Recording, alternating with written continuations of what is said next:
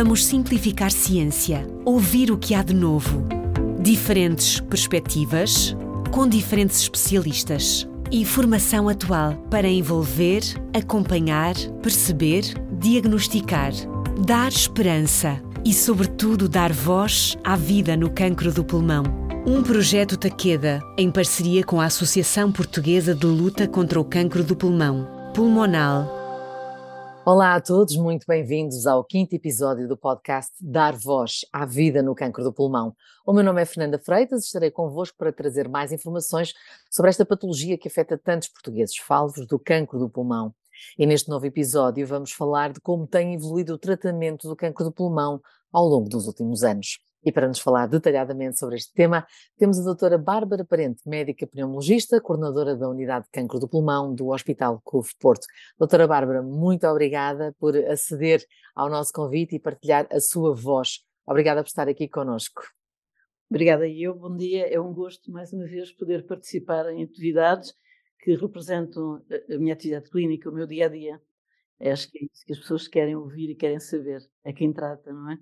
Sem dúvida. E, e olhando uh, para este tema, uh, gostaria de pedir-lhe que, em traços gerais, conseguisse ajudar-me e ajudar-nos a perceber como é que foram estes últimos 10, 15 anos, quando olhamos para o tratamento de um doente com câncer de pulmão. Olha, uh, posso lhe dizer que nos últimos 15 anos a mudança no tratamento do câncer de pulmão foi radical e, de facto, foi apaixonante para quem trabalha nesta área. Eh, particularmente até nos estádios mais avançados de doença. E eu, eu, para clarificar um bocadinho a situação, os estádios mais avançados são cerca de 60%, 50%. São muitos doentes ainda que nos chegam numa fase avançada de doença, precisamente porque o cancro uh, cursa silencioso muitas vezes nas fases iniciais e a não ser as pessoas que estão muito proativas e têm receio de ter um cancro do pulmão e, e procuram o médico, ou têm um pequeno nódulo e procuram o médico, grande parte dos doentes chegam-nos numa fase já muito tardia.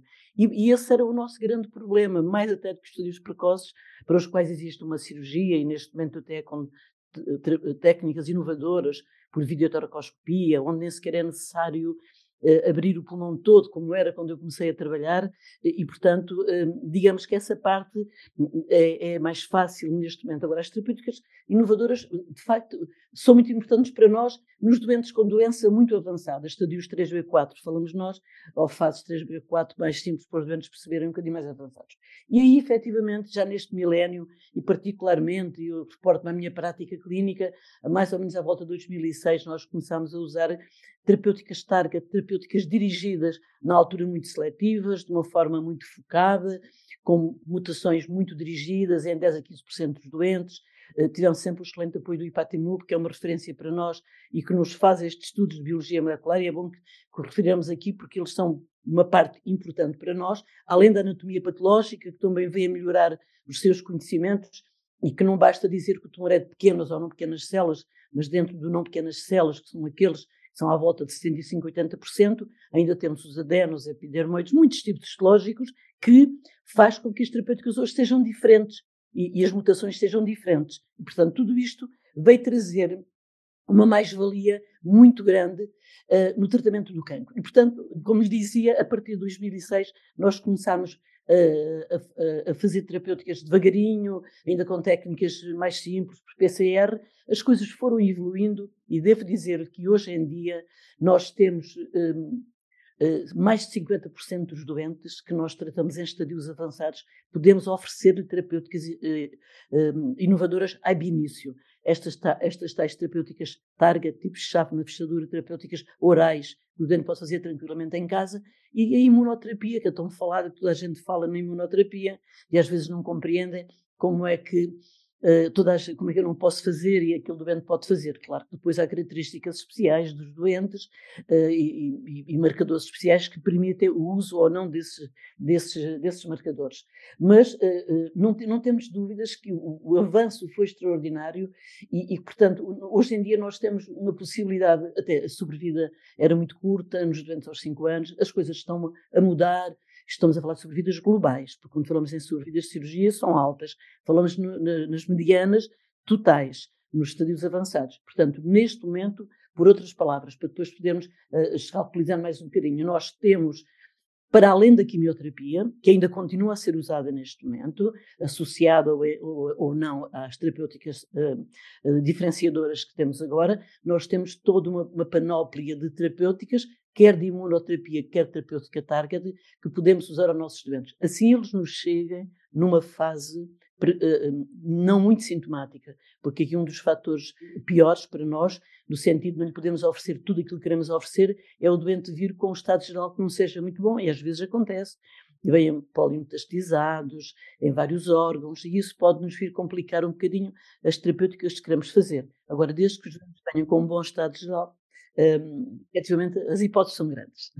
Ah, ou seja, uh, perceba então que há tantas novidades uh, que certamente uh, concordará que esta evolução tem vindo a afetar muito positivamente a vida dos doentes e também dos seus cuidadores. Ah, sim, sim, sim, mas eh, claramente eu, eu, eu até recuava um bocadinho antes de lhe dizer, antes de dar essa resposta, porque como eu trabalho nesta área há mais de 30 anos, e portanto quando eu comecei a trabalhar nesta área, efetivamente só tínhamos a quimioterapia e mais nada, eh, era para nós muito frustrante quando lhe fazíamos primeiro ou segundo esquema de quimioterapia, o doente não respondia, nós tínhamos a sensação que não podíamos fazer muito mais pelo doente. Hoje em dia uh, é muito gratificante porque nós temos muita coisa para oferecer aos nossos doentes, podemos ir ali primeira linha, segunda linha, terceira linha. Naturalmente que tudo isso vai afetar a vida de todos, a vida, a vida do cuidador, a vida do doente e a vida do médico, a vida de todos. Os doentes vivem melhor, têm mais qualidade de vida, fazem terapêuticas que são muito menos agressivas e permitem chegar a, outro, a uma outra linha de terapêutica. Muitas vezes, quando são pessoas jovens, mantêm a sua atividade profissional, que era uma coisa impensável. Antigamente mantenha. Tenho muitos doentes, infelizmente jovens, eh, temos doentes, eh, embora a média do, do cancro não seja a partir dos 65 anos, ou digamos 65, 65, temos a maior parte dos doentes, mas temos já muitos doentes com 30, 40 e 50 anos. E, portanto, são doentes na fase ativa da sua vida, pessoas muitas, muitas vezes empreendedoras, com grandes projetos de vida e que nós não lhe podemos negar essa possibilidade de continuar a ter esses projetos de vida. E aí é que nós, sempre que possível, tentamos dar-lhe terapêuticas que, que lhes permita continuar a ter essa atividade. E é aqui aquilo que eu costumo dizer sempre: não basta conhecer os guidelines, temos que conhecer os doentes. Porque não há doenças, há doentes. Eu, eu posso ter três doentes com a mesma doença e ter que os tratar de uma maneira que não seja exatamente igual, porque cada doente é um caso, cada caso é um caso e temos que olhar para ele do ponto de vista cultural, do ponto de vista intelectual, socioeconómico, familiar. Há uma série de fatores que vêm de facto a, afetar isso. Eu tenho muitos doentes a trabalhar, até a fazerem quimioterapia associada à imunoterapia, a outras terapêuticas, e que sabem que os primeiros dias podem estar um bocadinho mais sintomáticos, mas depois voltam ao seu trabalho e eu encorajo-os a continuar a, a trabalhar. Eh, e, por outro lado, também os familiares. Também, nós, temos, nós não tratamos só os doentes, tratamos os familiares também. O cuidador é, um, é uma peça, pá, desculpa a expressão, é, é alguém muito importante no, no, doente. Primeiro porque o doente muitas vezes não ouve metade do que nós lhe dizemos, porque está tão, eh, está completamente bloqueado, bloqueado, sim, particularmente nas fases iniciais das consultas.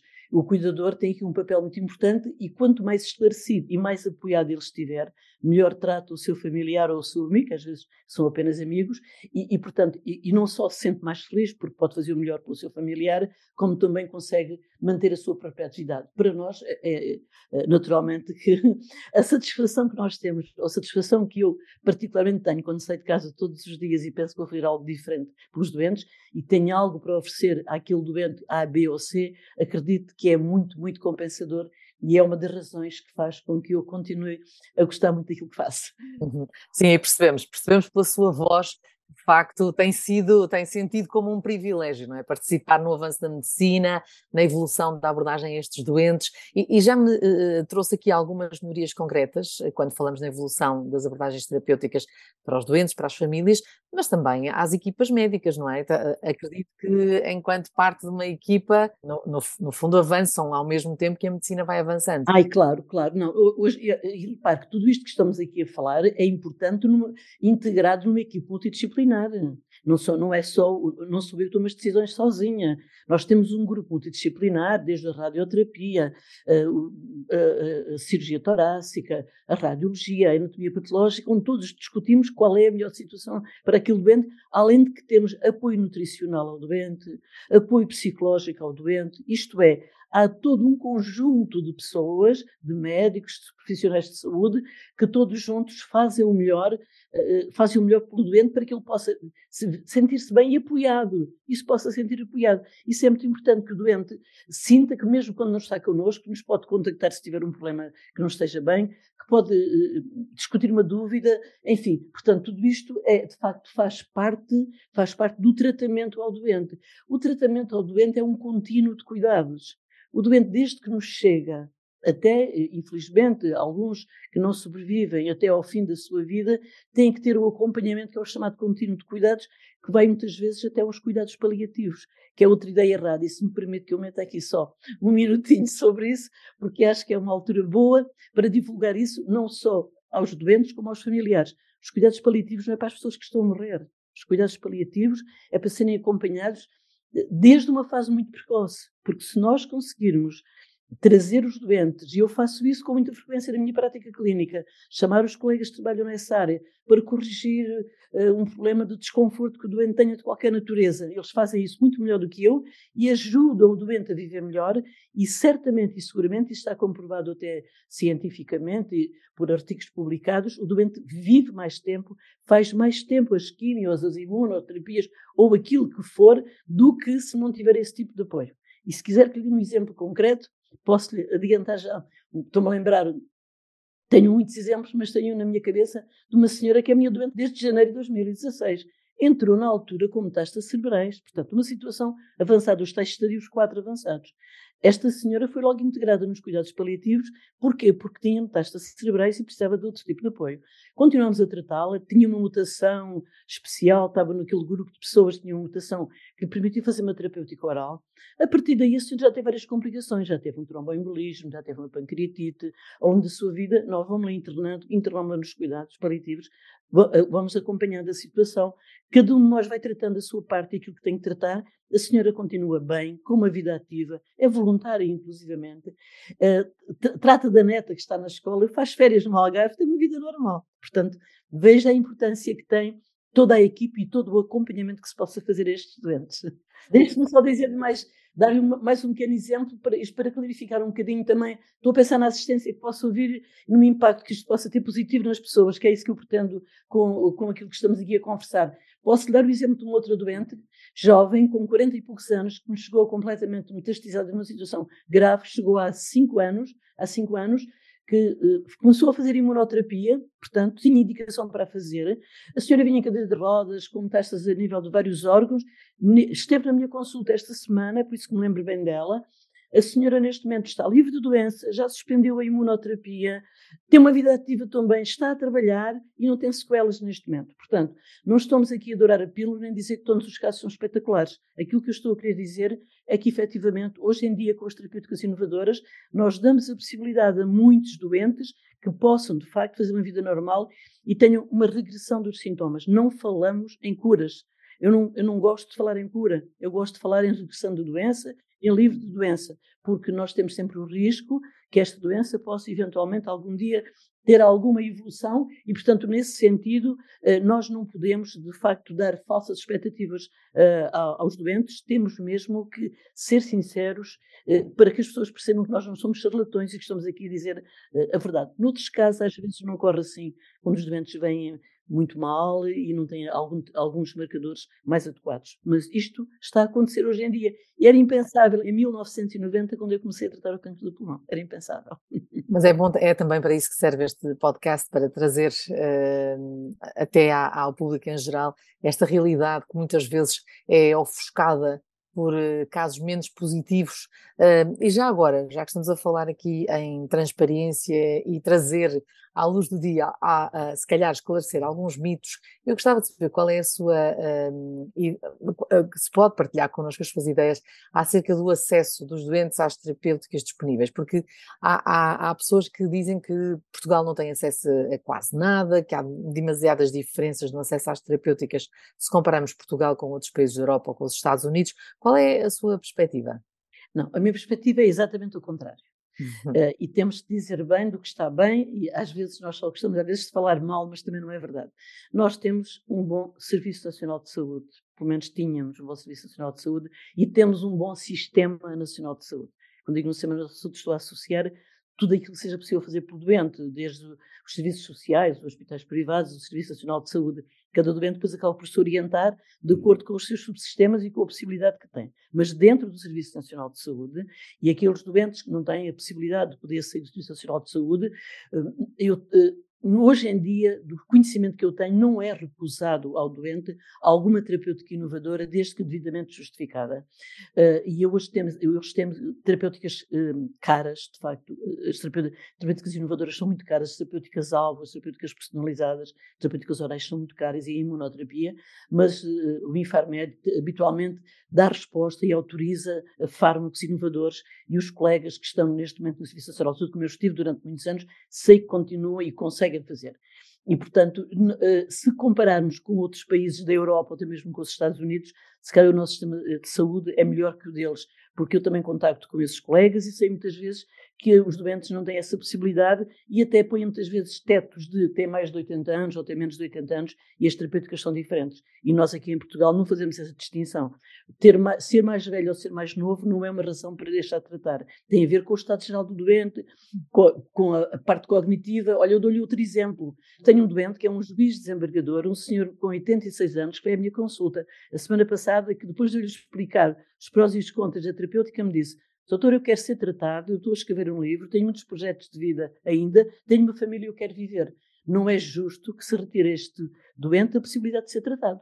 Às vezes temos doentes com 75 anos ou menos e que vão eh, com muita, muita, debilidade, acompanhados por familiares e que já nem sequer falam por eles, são os, os, os familiares que falam. Portanto, a idade por si só não é um fator, em minha opinião, para deixarmos de tratar.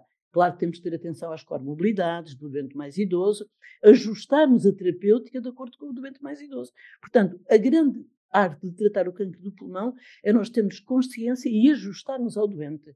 Por exemplo, se eu tenho um doente idoso que tem uma indicação cirúrgica, mas que já tem uma insuficiência respiratória, que a anestesia se encolhe quando lhe põe a hipótese cirúrgica, eu tenho outras alternativas. Tenho uma radioterapia uh, estereotássica, radiocirurgia, que posso fazer ao doente e tenho na minha consulta esses doentes, estou a ver aqui imensos na minha cabeça neste momento, a quem fiz isso há alguns anos atrás e continuou ótimos. Ainda ontem tive um doente na consulta, tinha dois tumores, um à direita e outro à esquerda, que não tinha condições nem sequer cognitivas para poder fazer uma cirurgia. Fez uma radiocirurgia em cada um dos pulmões, foi há dois anos, o senhor esteve ontem na consulta e está muito bem. Portanto, mensagens a passar a idade não é só por si um fator de, de, de diferenciador das terapêuticas. Um, eh, fazem-se terapêuticas inovadoras em Portugal, fazem-se para além de se poderem fazer ou porque estão autorizadas pelo Infarmed, ou porque se fazem à UES a pedir autorização, ou porque há uh, programas de acesso precoce onde os doentes podem ser inseridos, ou até em muitas situações, quando já se esgotou tudo, e se justificarmos bem por várias características do doente, habitualmente não são recusados. Portanto, não digamos mal de tudo, aproveitemos e lutemos, e lutemos. Temos é que lutar, não podemos cruzar os braços e lutar por aquilo que achamos que é justo e que é importante para o doente.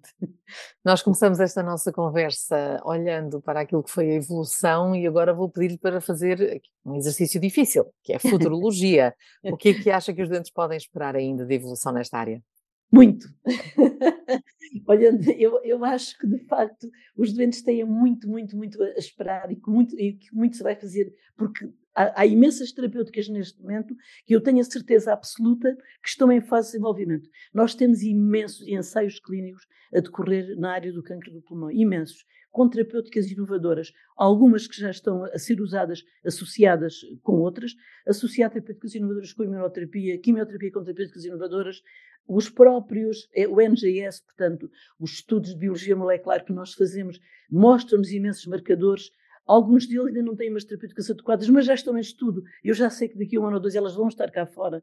Outros têm uma terapêutica para fazer neste momento e pensamos, e amanhã, se, esta, se o estudante ganha assistências, já estou a trazer estudo e sabemos que daqui a dois ou três anos essas irão uh, estar em tratamento ativo. Portanto, eu não tenho dúvidas neste momento e aquilo que nós pneumologistas oncológicos ou outros oncologistas que não sejam pneumologistas, mas tratem o cancro do pulmão, gostaríamos era de no futuro nem precisarmos de operar os doentes, isto é, que fosse o nosso sistema imunitário, através das imunoterapias, das terapêuticas eh, que temos inovadoras que pudessem destruir estes tumores e, e, não, e, tenho expectativa que isso possa vir a acontecer numa grande quantidade dos casos. Mas mesmo enquanto isso não acontece, desde tratar a doença precoce com cirurgia ou radioterapia, de acordo com as situações, até às terapêuticas inovadoras, eu tenho a certeza que cada vez mais vamos mudar o paradigma do cancro do pulmão, que se vai tornar uma doença crónica, que os nossos doentes vão viver mais e, portanto, a minha, a minha mensagem é de esperança para, para os doentes e para os familiares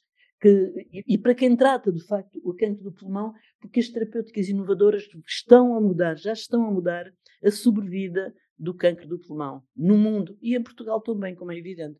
Agora, tentem, quem puder, deixe de fumar, por favor. Ah, sem dúvida. Mensagem fundamental. Continua a ser, não é só, há outros fatores, mas continua a ser um fator determinante importante. Doutora Bárbara Parente, foi um prazer ouvir, sobretudo, esta, esta uh, quase lição de história na evolução dos tratamentos, mas acima de tudo, uh, o continuado otimismo uh, que nos brindou ao longo desta nossa conversa. Foi um prazer ouvi-la aqui no Dar Voz à Vida no Cancro do Pulmão e contar com todo este seu conhecimento, podendo partilhá-lo com os nossos ouvintes uh, acerca deste tema. E uh, também tenho de agradecer a quem nos ouve por continuarem desse lado ou acompanhar-nos.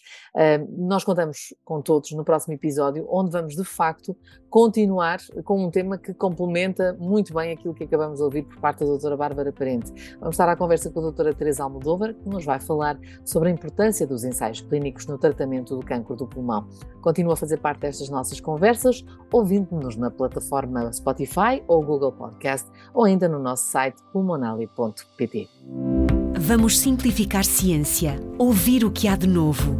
Diferentes perspectivas, com diferentes especialistas e formação atual para envolver, acompanhar, perceber, diagnosticar, dar esperança e, sobretudo, dar voz à vida no cancro do pulmão. Um projeto Taqueda, em parceria com a Associação Portuguesa de Luta contra o Cancro do Pulmão, Pulmonal